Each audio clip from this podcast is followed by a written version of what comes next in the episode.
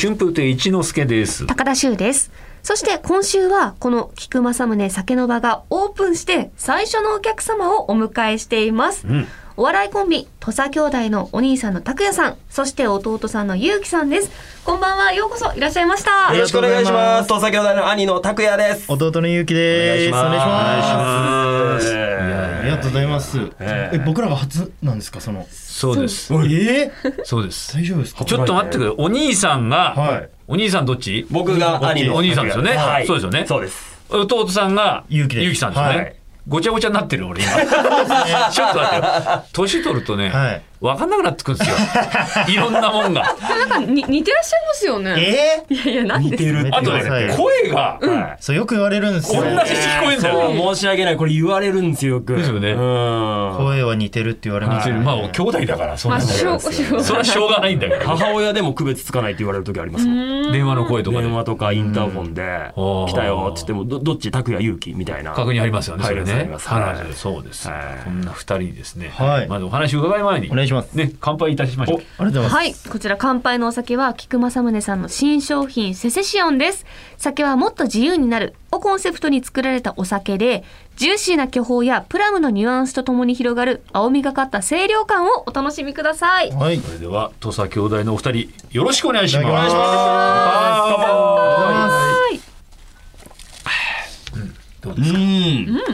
ジューシーな巨峰やプラムのニュアンスが広がりましたね。また読んだだけじゃん。なぞった ね。拓也さんは、拓也です調理師免許持ってて、はい。自分でも料理されてる動画なんかアップされてるそうですから。そうですどうねです。かこのセセシオンにあるようなおつまみ、何か。なんかこう、結構セセシオンがこう清涼感ある感じなので、例えばピーマンに昆布をあえて、こほううだしで割ったものとかがなんか良さそうかなと。美味しおつまみとしてはね。で、ごまなんかもちょっとかけてみて、はいこいいじゃうないで食すべかてっていうのが、で、ちょっとちびちび飲むみたいなのが合いそうかなと思いましたね。合いどうですか、はいゆうきさん、それ聞いて。嘘ついてます。なんだ嘘ついてる料し理なんてしないよな。してるわ、俺。え、嘘なんですか本当ですよ。いやなんか奥さんにそのキッチンが汚れるからあんまりやめてくれみたいな言われてるからここ1年ぐらいしてないみたいないやしてるしてるその奥さんにもちろ聞いてるけんどあのキッチンをきれいに使いながらやってるから、だからこれは合うおつまみもって思いましたもん今、一之輔さんに嘘つくな俺違うと嘘思うついてないじゃんもうがっかりですがっかりしないでくだすいさませんい息を吸うように嘘をつくお兄さん全くそんな印象ないですよそういう兄弟そういうやつなんですそういよう兄弟じゃないですよ本当にわかりました。願いしますもう後で聞きます。菊間さむで酒の場、改めて今週のお客様は土佐兄弟のお二人です。おま願いしまずはす簡単なプロフィールを副店長のしゅうちゃんからお願いします。はい、ご紹介します。土佐兄弟さん、ツッコミ担当の兄、拓也さんは、1987年9月28日生まれの35歳。ボケとネタ作り担当の弟、ゆうきさんは、1994年12月15日生まれの27歳。はいお二人とも東京、日本橋のご出も身ののすごいとこで生まれてるんですよ大都会ですね。はい2014年にコンビでの活動を本格的にスタート。2019年、ゆうきさんが演じる高校生あるある動画が TikTok を中心に大ヒット。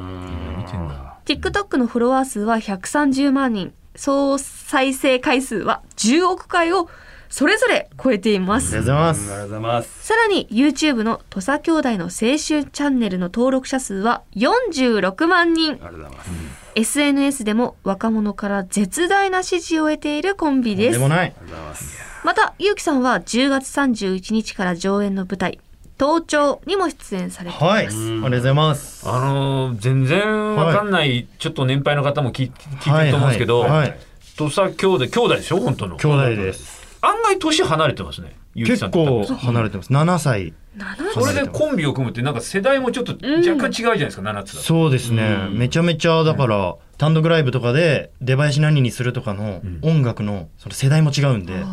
そこでちょっと喧嘩になったりとか例えば結城さんがこれって言ったら例えば僕はじゃあももクロとかがいいなとかって言ったらんモームスがいいとか例えああ、なるほど。ばそういう同そ世代ね、ういう感じでちょっと違ったりしまえすねコンビ組むきっかけって何だったんですかコンビ組むきっかけまはあそうですあの、うん僕がもともとお笑い芸人になる前にあのサラリーマンをやってまして、でそのちょっとお恥ずかしい話なんですけどその時の会社員の同僚とちょっとバーベキューしてたら、転んで前歯を4本折ってしまいまして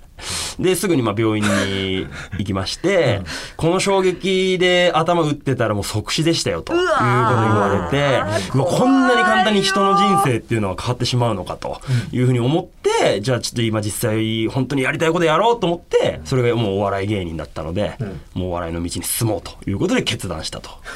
あんま納得できないです。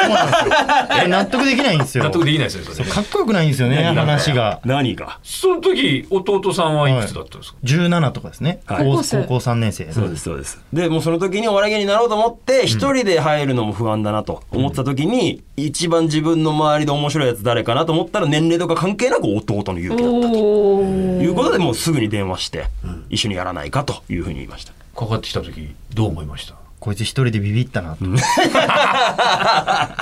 でもやりたいことあったんじゃないですかあでも僕本当にま何もやりたいことなくて、で大学付属の高校通ってたんで、そのまま大学行ってサラリーマンとかになるかなみたいなぐらいにしか思ってなかったんで、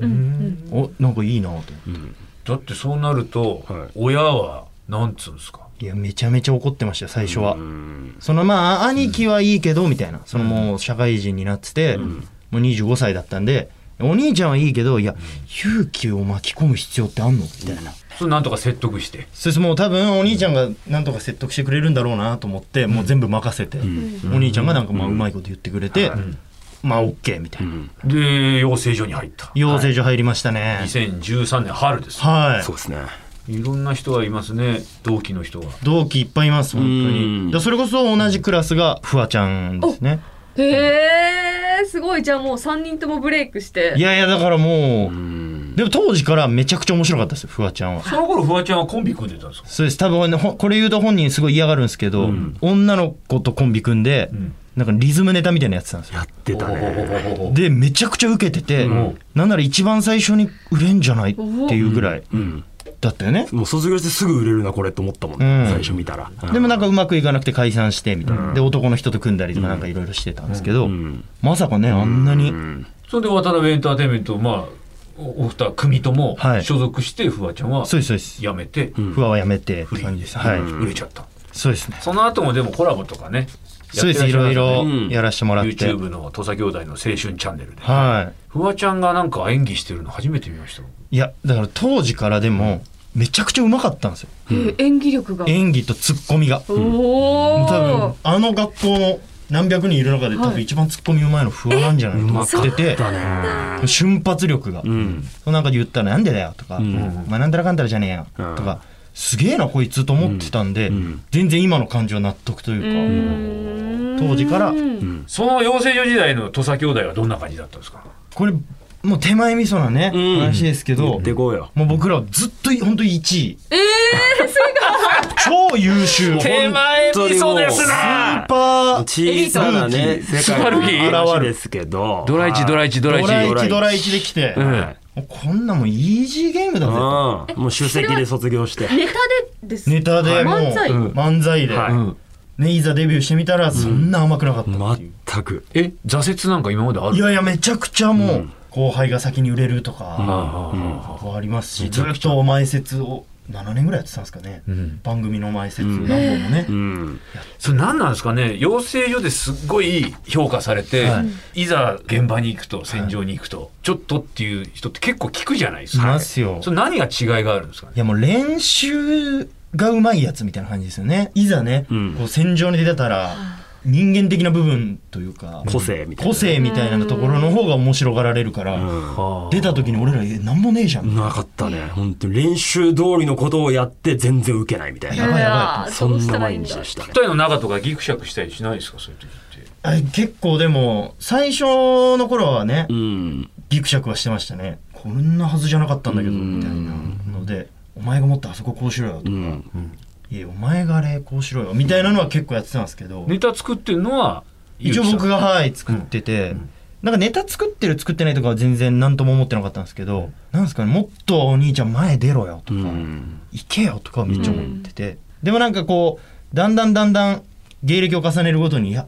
これもしかしたら仲間はこいつしかいないかもしれないみたいなバラエティ番組出た時も。ああ戦場ですもんね、はい、兄貴しかいねえんだ俺俺にらはがと。揉めてたら、とダメなんじゃねえの、うんみたいな感じで二人でなって、もうそっからはね、うんどっちかがミスっても、うん別の人のせいにしようみたいそうそうそうそうそうそうもう俺らがもうだから2人でちょっと力合わせてやっていかないとこれ絶対無理だっていうふうに気づいてからはもうちょっとこう結託してなめっちゃ人のせいにしてたもんなあの時してた途中からしてたよくねえんだけど俺らは悪くないよマジでよくないんだけどなあ作のってる人とかそう周りの共演者なんで俺俺らに振る んだよあ